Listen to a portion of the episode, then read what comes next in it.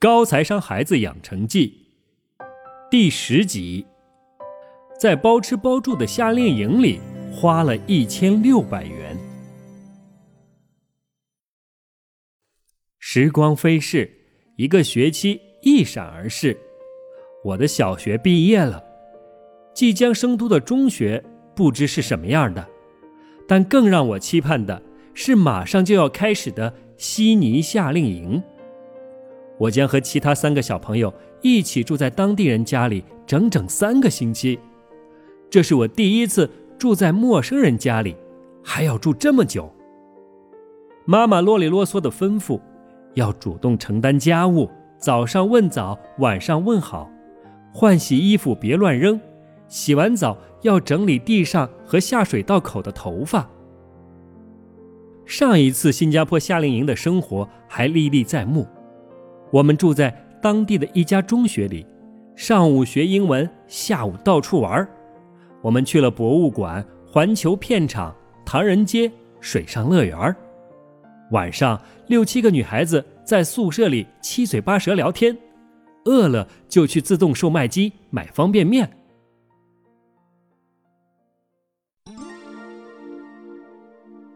控制不住的买买买。说起买方便面，就忍不住要分享一下我们在新加坡的消费经历。这是我第一次在一段比较长的时间里完全自己花钱买东西。当时妈妈给了我四百新加坡币零用钱，一新加坡币相当于五元人民币，所以总共有两千元那么多。因为吃和住都由夏令营包了，所以这笔钱。就只是我的零花钱，拿到钱的那一刻，超有当富豪的感觉，太爽了！我第一次拥有了这么一大笔钱。平常妈妈只是每个月给一点点，还要求我必须先存下一笔。可是等夏令营结束，到家清点的时候，妈妈的眼神就不好了。我还记得当时的情景。桌上摊着一张二十元的，三张十元的，还有零零散散的一些硬币，总共剩下不到七十元的新币。以下的价格单位都是新币。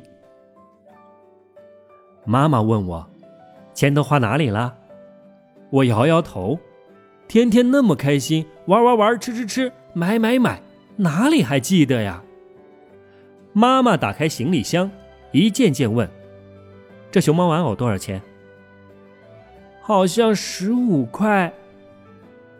这三个钥匙扣呢？好像每个两块。这几颗球怎么回事？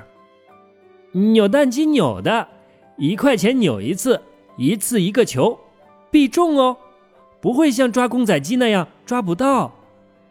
妈妈柳眉倒竖，有扭蛋机扭不到的蛋吗？我还给妈妈。买了对耳环，十五新币；给弟弟买小汽车，五新币；水壶，十五新币。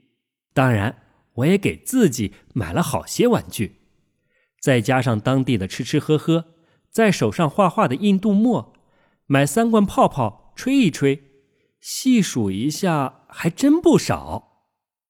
我第一反应说：“我已经很好了，很多同学买更多，全部都花光了。”看着妈妈严厉的目光，我的声音越来越低。同学们都买了。妈妈让我把买的东西都列出来，然后勾出觉得后悔的东西。我看着摊在桌上的那些零碎，有一些的确不怎么好玩。如果下次，我肯定不会再买了。妈妈问：“为什么有这么多后悔的？”我喃喃地说。嗯，当时觉得很好啊，现在觉得没什么用了。妈妈继续问：“买之前要想什么？”嗯，想是必须还是想要？如果必须就买，想要就等几天。妈妈指着桌上的零碎：“那这些是必须还是想要？”我的声音更低了：“嗯，想要。”出发前，妈妈跟我约定，这次花剩的零花钱都归我所有，而且在我的家庭银行账户里，我存多少，他就给我翻一倍。我也信誓旦旦地说，一定不乱花钱，会根据平常妈妈教的方法去做。可是到了现实中，完全就不是这么回事了。哼，在什么情况下最容易控制不住买买买啊？在自己想买，而且大家都在买的时候。对呀，下一次你再独自旅行，打算怎么做呀？我要克服欲望。想一想，以后会不会后悔？对呀，你可以先把想存的钱分开放，把剩下的钱拿去用。最好在出发前就做个计划，平均每天花多少，其中吃零食打算用多少，买礼物用多少，活动费用多少。用的时候尽量控制在这个范围内。同学们都买，就我不买，会被人笑话的。在你制定的计划内，你可以跟着买一些，不用所有都跟他们一样，把机会留给你特别喜欢的东西。况且别人做什么，不代表你也一定要做呀。要时常提醒自己，你真正想要的是什么。出去玩，买点小吃，买个玩具是小事儿。还有一些，比如其他同学都在嘲笑或辱骂另一个同学，或者大家一起做坏事。还有人鼓动你去做可能会伤害身体的事，比如从高处跳下来比谁更勇敢等。面对这样的事情，你就必须坚持做你自己，明白吗？我点头应诺。后来又说了些什么，我不太记得了。妈妈的自省报告。有一天，我上网偷偷翻看妈妈的专栏。发现她居然因此写了一篇反省报告。只见她写道：“女儿参加包吃包住的夏令营，只两个星期就花了一千六百块。平时的理财教育看上去都白费了，结果远不如预期。总结一下，有以下几个不足：一，理论多，实践少。平日里有机会。”我都会教育女儿一番，买东西前先要想一想，这是自己的必须还是想要的。如果想要，就先放一放，过一阵子再看看是不是还想要。买东西要试着货比三家，要计算单位价格等等。平常也有给他零花钱，但出去逛街跟大人一起，要什么都是大人买单。真正自己花钱的机会，不过就是在学校里买个鱼蛋，根本没机会锻炼这些技巧。二，与家人一起多，单独和朋友一起少，因为孩子还小，不到单独与朋友外出的时候。平时和朋辈们一起能用钱的地方，不过是学校的小卖部，诱惑不大。这次去异国他乡，在各个景区兜兜转转，全是新鲜玩意儿。朋友们的影响力就凸显了出来，看到大家都在买，群体压力和购买欲望一下就盖住了妈妈的教条。三，总要体验一次。女儿这次买了四个钥匙扣，一个毛绒公仔，玩了四次扭蛋机，这些都是我们平常不让他买的玩的。果真是缺什么就越在意什么，一到了能自己决定的时候。就立刻先弥补这些缺憾，所以一味的压制是没有用的。很多时候，无论你反对多少次，告诉他那个其实不好玩，买来了很快就当垃圾了，都不如他自己去体验一次，让他真正的拥有了一次，发现不过尔尔，下次呢也就不那么渴望了。四，审美需要过程。想当年，我自己刚开始去国外旅行的时候，每到一个地方，也都会搜罗回一大堆的工艺品。至今家里的储物箱里，依旧躺着当年买自埃及的纸莎草画、西班牙的骑士盾牌。只有看过了无数次的美好，你才会知道如何选择，才知道钥匙扣、毛公仔、扭蛋机都不过是最普通的街边玩意儿。这是成长的必经过程，你不能简单的告诉他哪些是美好的，哪些是低俗的。况且每个人的审美不同，何必一定要强加自己的审美观给孩子呢？五，榜样的力量是无穷的。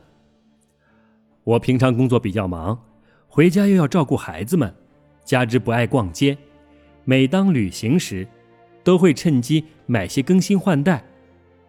因为手头宽松，基本上看上去就会买，很少执行自己对他的教育要求。尤其这两年，他跟着我们去了欧洲和美国，一路见到的就是买买买。